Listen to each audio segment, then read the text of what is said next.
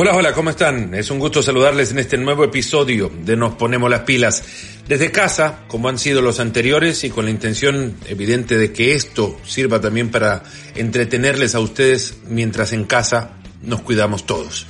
Pues desde casa me comuniqué recientemente con el presidente de la Real Federación Española de Fútbol, don Luis Rubiales, con quien charlé de la salida que el fútbol puede encontrar a esta crisis cuando esto venga, evidentemente, cuando se levante el velo y veamos la luz al final del túnel, cómo pretende el fútbol encontrarse de nuevo con la pelota.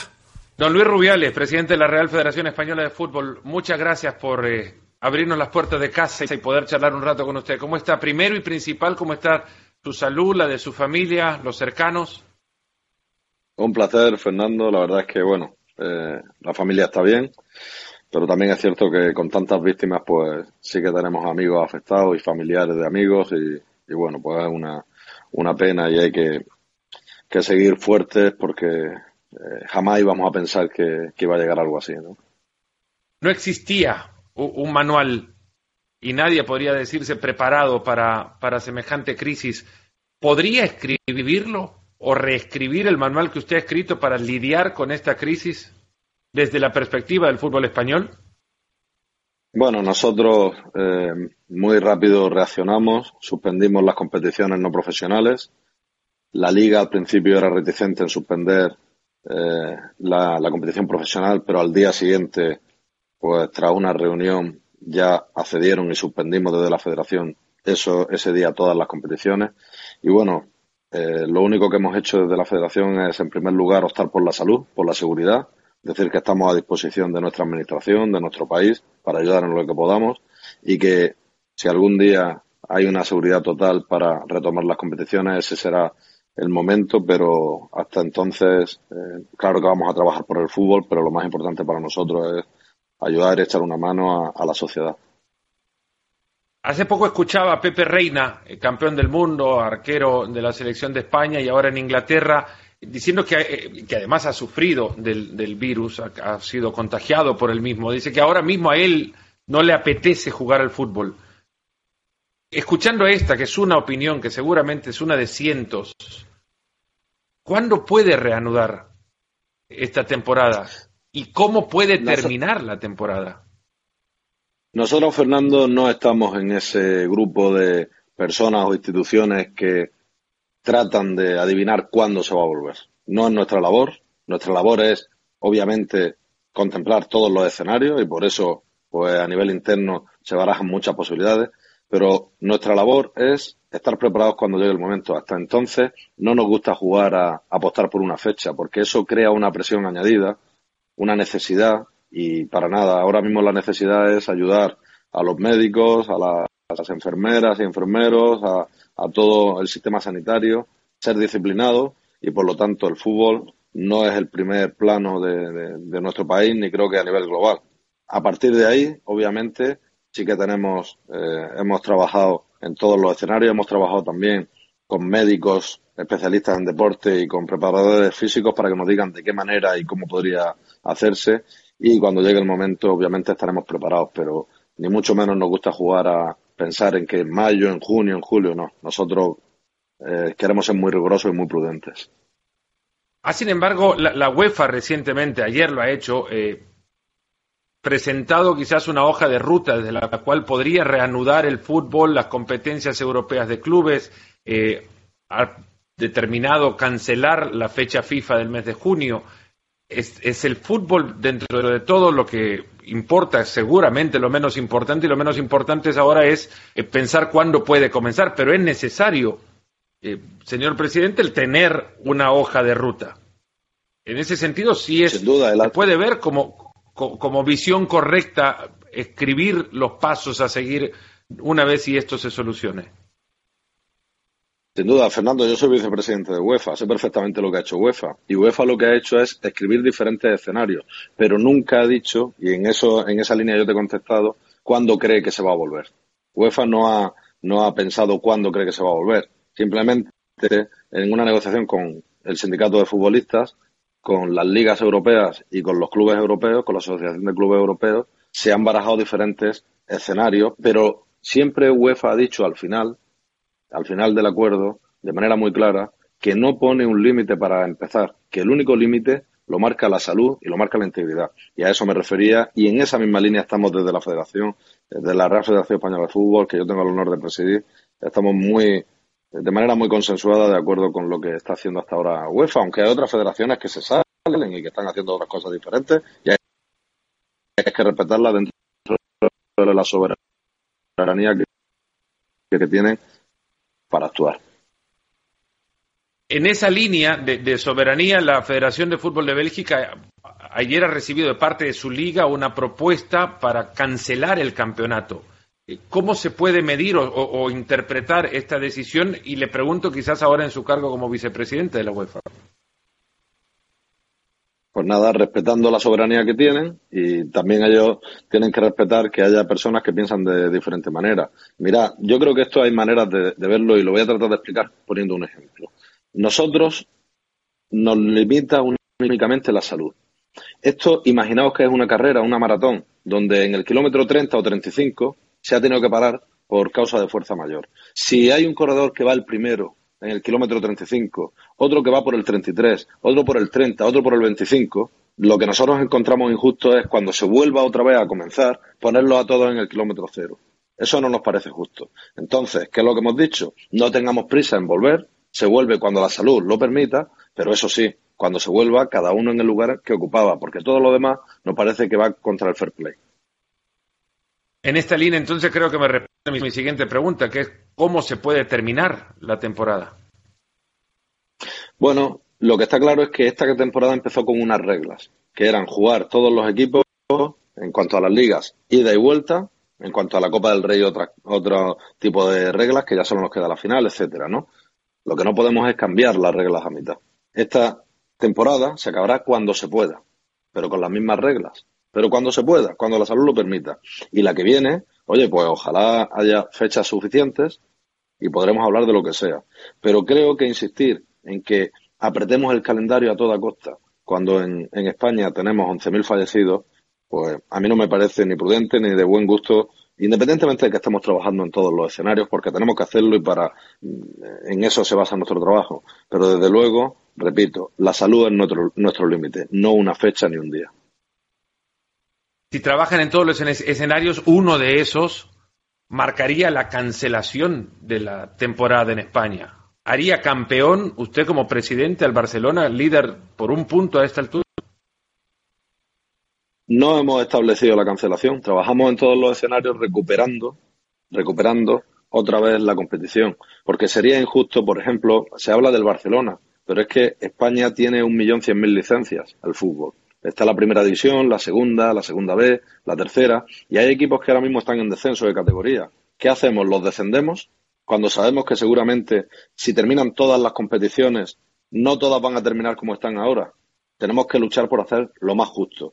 Seguramente no habrá una decisión perfecta, pero nuestra obligación como dirigentes del fútbol es tratar de hacerlo más justo. Y es posible que en esta situación de incerteza, de cambios continuos que afectan a, políticos, a, quiero decir, a decisiones gubernamentales de, todo el mundo, pudiera haber algo que ahora mismo no vemos y que no controlamos. Si surge alguna cuestión diferente, pues ya no la plantearemos. Pero con la situación que hay actual, repito, primero salud, segundo fair play y en tercer lugar la integridad de las competiciones con las mismas reglas que empezaron. Pensando en esto y, interpretando lo que desde las reuniones que usted participa puede surgir, se han planteado, y esto es nuevamente viendo hacia adelante, ¿se han planteado una fecha en la que se diga la temporada desaparece? ¿Existe la posibilidad? ¿Hay un día en el que se marquen eh, como el día y no, no, puedo decir ideal, pero el día marcado en el calendario en el que se defina, bueno, hasta acá llegamos y la temporada es acá. Entonces, cuando se cancela, si no, el efecto dominó de esto sería interminable. ¿Por qué? ¿Por qué habríamos de hacerlo? Porque la, temporada tiene que terminar en algún momento, si no, lo siguiente será siendo eh, prolongado en el tiempo. Llegará un momento donde no habrá espacio en el calendario para eliminatorias de un mundial que se juegue en el 2022, por ejemplo. Claro, claro. Es que es una cuestión de argumentación y de concepto. Es decir, eh, lo que me estás planteando es que alguien dijera que se acabe esta para no afectar las siguientes. Y nuestro planteamiento es justo al contrario. Es esta que termine con las mismas reglas y la siguiente comenzará con una regla diferente. Imagínate que sobran menos jornadas. Pues ya adaptaremos con las jornadas que hay, pero todo el que comienza a competir comienza en igualdad. Esa es la diferencia de concepto. Nosotros hasta ahora no nos lo hemos planteado. Y ya digo, no puedo decir de manera taxativa un no rotundo, un sí rotundo a algo, porque ahora mismo están en el aire muchas decisiones, muchas cuestiones que dependen no de un, humilde servidor ni de la propia Real Federación Española de Fútbol, sino de gobiernos, de, de instituciones más grandes que la nuestra, ¿no? No se puede saber todo y evidentemente nadie estaba preparado para esto, pero ¿qué le enseñó a usted?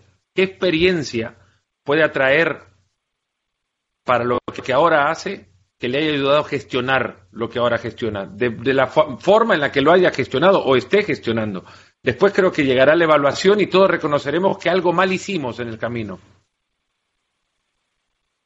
Es una magnífica pregunta. Es una pregunta muy espiritual, muy, muy personal. Cada uno tiene sus propios valores y la afecta de una manera, ¿no? Y, y yo, por las vivencias que tengo, cada cierto tiempo en la vida pasan cosas que te hacen reflexionar de manera profunda. En primer lugar, yo creo que todos concluimos que la salud es lo más importante, una de las cosas más importantes. En segundo lugar, que merece mucho más la pena nunca renunciar a las convicciones, pero sí tratar de, de mm, no entrar en peleas estériles, tratar de ir juntos, de buscar soluciones. Y por último, pues mira, eh, yo tengo que decir que soy padre de tres hijas que no están conmigo, que están con mi mujer, y la verdad es que, eh, sin lugar a dudas, que anchos motores que pueden mover el, el, mundo. El odio es uno de ellos, pero me quedo con el amor, porque tremendamente he hecho mucho de menos a mi hija. Cada día me acuerdo de ellas y, y la verdad es que, como cualquier otra persona, creo que lo importante en la vida son esas cosas, la salud, nuestra familia, nuestros seres queridos, y a veces nos enfrascamos o nos dedicamos a perder el tiempo en otras cosas menos importantes. Creo que es una conclusión a la que cualquier persona llegará. No soy nada especial en eso, no soy muy original, perdóname, Fernando. Pero es que bueno, que eh, eh, esto nos ha llevado, creo, a entender que todos pensamos mucho más parecido de lo que creíamos, que las diferencias en realidad no son tantas como para poder eh, dejarlas a un lado y acercarnos. Y, en línea a eso, porque diferencias han existido con la liga, por ejemplo, y con su presidente, ¿habrá acercamiento para poder entrar en conjunto y quizás desde el fútbol dar un ejemplo de cómo se puede salir adelante? Bueno, esa es nuestra intención y siempre ha sido nuestra intención. De hecho, pues hemos creado la, la Comisión del Coronavirus en España, la creamos en, eh, en la Federación antes de que hubiera una suspensión o antes incluso de que hubiera un estado de alarma decretado, ¿no? Nosotros tendemos la mano a, la Liga, siempre lo hemos hecho y, y, a todas las instituciones del fútbol porque es nuestra obligación y estamos encantados y ojalá eh, pues mejoren algunas relaciones que ahora pues no son todo lo buenas que deberían de ser. En, el lugar del entendimiento tiene que llegar también algo que lidiará o con lo que tendrá que lidiar su federación y todas las federaciones del mundo en línea quizás de algún dictamen de, FIFA, pero definitivamente va a obligar a que el entendimiento sea el, el líder de esas mesas que, así como licencias hay en España, en todo el mundo, el profesionalismo tiene una fecha de caducidad del 30 de junio. Quedarán muchos contratos eh, en lo que parece un limbo en función de cuándo y cómo va a arrancar la competencia, cómo lo van a lidiar y si existe una línea generalizada o, dictada desde arriba de, Zurich para poder manejar este asunto. Esa es la mayor duda jurídica ah, o administrativa que tenemos ahora, ¿no? Parece que eh, con esta situación, las ligas, si continúan, pues no dan los meses para llegar al 30 de junio. El 30 de junio, para la gente que nos está viendo, tienen que saber que es nuestro 31 de diciembre, nuestro último día de, año, de temporada, y por lo tanto el 1 de enero sería ya el 1 de julio. Pero en cualquier caso, eh, se están tratando de buscar fórmulas para ver si se puede prorrogar, para que las mismas plantillas sean las que acaben eh, esas, esos campeonatos, a ver si puede ocurrir que se prorrogue un mes, dos meses o lo que sea necesario, pero es verdad que ahí surgen pues varias diferencias, porque hay jugadores que están cedidos, hay jugadores que cambian de un país a otro, los derechos no son exactamente iguales en cada país, hay muchas diatribas, pero ahí tenemos que intentar, y desde luego ahí sí que tiene que ser desde Suiza, pues de donde se imponga tanto Zurich como Nyon, tanto FIFA como UEFA, pues nos digan una manera de actuar que todos acatemos. Señor Rubiales, eh, la Liga ha presentado recientemente un protocolo para la vuelta al fútbol y, quizás en una nota un poco más eh, con mayor brillo, más, más ilusión de poder regresar, eh, plantean la vuelta de los equipos en, en, distintas fases o etapas. ¿Lo ha visto? Y si lo ha visto, ¿qué le parece? Bueno, lo he visto, pero muy en diagonal, muy por encima, porque los días están siendo agotadores. Eh, empiezan muy pronto, acaban muy tarde, no paramos de videoconferencia. Nosotros hemos hecho en la Real Federación Española de Fútbol nuestro propio protocolo, que está sellado por los médicos de más prestigio, por los preparadores físicos de más prestigio, por recuperadores especialistas y por instituciones nacionales e internacionales. Y estaremos dispuestos también a gustosos a ponerlo a disposición de las instituciones internacionales del, del fútbol para que lo observen. Pero obviamente un jugador, por muy capacitado que esté y por mucho entrenamiento que haga en su casa, los automatismos de equipo, las relaciones, los choques, los golpes, eso cambia. Y también todos sabemos que no es lo mismo estar una semana que dos, que seis. Y también todos sabemos que no es lo mismo ser un jugador eh, que cobra una cantidad importante y que te permite tener una casa con, eh, con, con un gimnasio y demás, a otro pues más humilde incluso de la misma categoría que no tiene los mismos medios. Por tanto, ahí tenemos que pensar siempre en el más débil y tratar de buscar una solución para que se iguale esa tendencia y, y todos los jugadores puedan comenzar con garantía. Y sobre todo una última cosa, y es que no es solo comenzar, sino con qué frecuencia van a jugar, porque si estamos de acuerdo que para recuperar va a haber que jugar domingo, miércoles, domingo o jueves, eh, pues son muchas cargas de partidos después de un parón muy intenso. En Alemania han vuelto con un cierto protocolo, jugadores entrenando por separado en grupos pequeños. ¿Es parecido a esto? ¿Se puede crear o creer que existe un patrón común para la vuelta a la actividad deportiva, independientemente del fútbol? ¿Es esto lo que a ustedes les han eh, sus asesores comentado? No, no, porque no conozco el protocolo. Sí que sé que están entrenando de dos en dos y tal. No, no tengo la información. Respeto mucho a la Federación Alemana, una federación seria muy, muy seria y seguramente tendrá sus motivos. Nosotros solamente hemos trabajado en el contexto de que el fútbol se practica en equipo y obviamente tienen que estar todos juntos, ¿no? Porque entrenar de dos en dos ahora puede que sea una medida para perder menos tono muscular, para tocar balón, para hacer cosas en el césped y seguramente será adecuada, pero en el momento en el que se levante el estado de alarma en España, en el momento en el que desde nuestras autoridades sanitarias nos digan que, ha llegado el momento de jugar, que se puede y demás, tendremos que, obviamente, establecer un protocolo para todos juntos, no, no de dos en dos, sino lo que estamos hablando es de un deporte de grupo. Saltando quizás a uno de los, eh, desde esta perspectiva al menos, éxitos de esta temporada, la que ahora está en pausa y que tiene nada más que un partido por jugar, es el formato de Copa. Eh, ¿cómo, ¿Qué le ha parecido? ¿Se va a repetir? ¿Va a sostener eh, la, eliminatoria a un solo partido? Nos ha dejado sorpresas eh, hasta donde se pueden imaginar y nos ha dejado una final cuando se dispute que seguramente será eh, maravillosa por la historia que pueden contar. ¿Va a seguir contando historias la Copa con este formato? Hombre, te digo que a mí me ha encantado, pero ¿qué te voy a decir cuando el responsable del cambio del formato he sido yo? ¿no? Entonces, no, no voy a ir contra mi propia idea y contra el diseño que hemos hecho. Pero en cualquier caso, tengo que decir que hemos consultado con el 90, vamos, con el 100% del fútbol y el 90 y tantos por ciento está de acuerdo en que ha sido la mejor copa de la historia, o por lo menos ¿Quiénes son los que no? Bueno, seguramente a lo mejor habrá clubes que, que preferirían un, un formato más conservador que les permite, si, si fallan en el partido de ida, recuperar en el de vuelta en el de casa. Pero así hemos conseguido democratizar el fútbol, hacer que los más humildes tengan opciones de llegar. Y fíjate, hasta el último partido hemos tenido opciones de tener un finalista de segunda división. Hemos conseguido que equipos humildes de segunda vez, de tercera, por primera vez del fútbol no nacional, es decir, del fútbol regional, participen y vean cómo sus campos están a reventar.